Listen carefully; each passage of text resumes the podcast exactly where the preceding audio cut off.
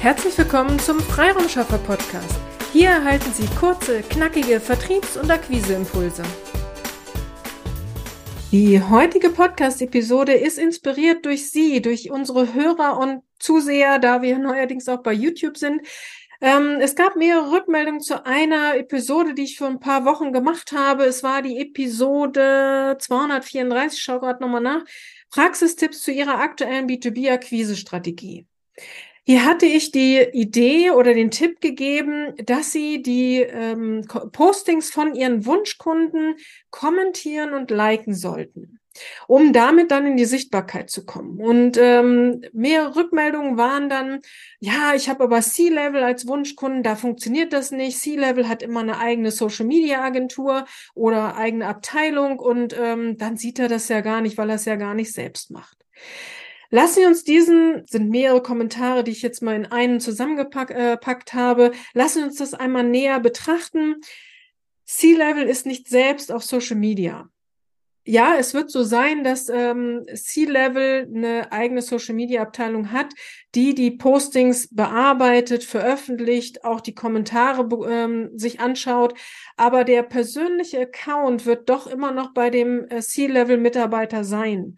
Und auch wenn es mit bespielt wird von der Social-Media-Abteilung, wird derjenige trotzdem immer noch mal selber online sein auf den einzelnen Kanälen und da schon auch, lassen wir uns bei LinkedIn bleiben. Äh, wenn man sich einloggt, sieht man ja unter Mitteilungen auch, wie viel ähm, passiert ist, seitdem ich mich das letzte Mal eingeloggt habe.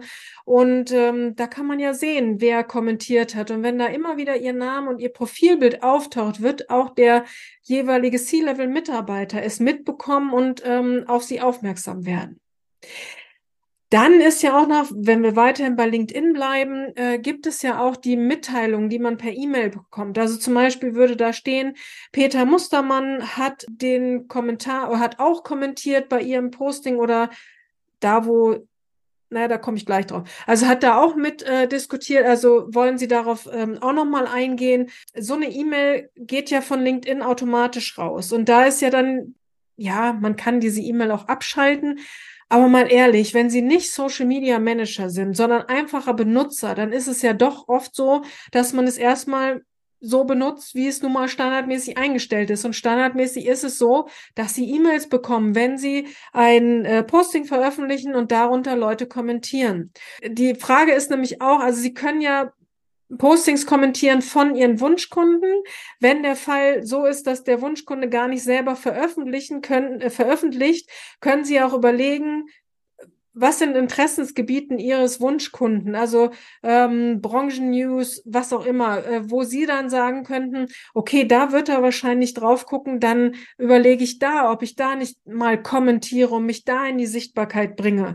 Dann ist es so, dass derjenige schon auch diese Mitteilung bekommt, äh, sowohl bei den eigenen als auch wenn er selber was kommentiert hat und Sie kommentieren dann da, dann bekommt er auch eine E-Mail, wo drin steht, Herr sowieso hat darauf geantwortet, wollen Sie mitdiskutieren.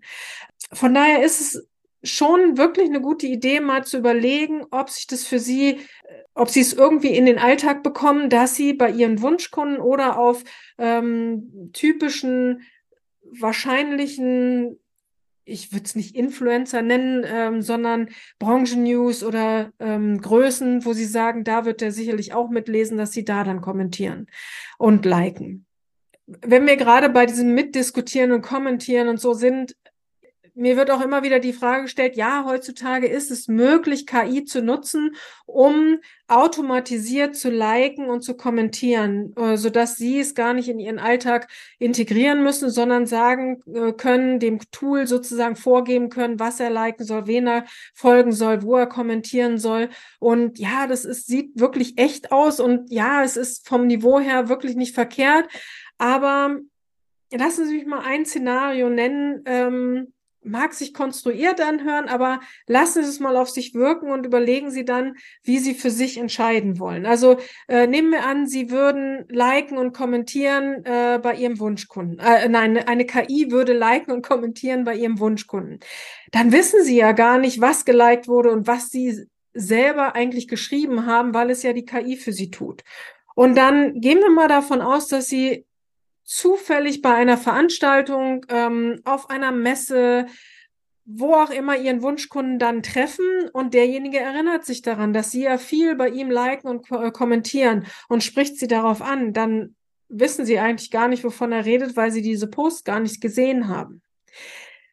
Ja, hört sich konstruiert an, aber wir selbst sind ja noch per also wir nutzen Social Media sehr stark, aber wir sind ja auch noch in der Telefonakquise. Also sprich, irgendwann habe ich jemanden am Telefon. Und das mag auch das C-Level sein, den ich dann am Telefon habe. Und wenn ich dann vorher geliked und kommentiert habe, also eine KI das hab machen lassen und habe denjenigen dann am Telefon, dann kann es mir durchaus passieren, dass er mich darauf anspricht und ja, ihr Name kam mir da schon bekannt vor und äh, sie liken ja viel und fand ich ja spannend, was sie da und da geschrieben haben.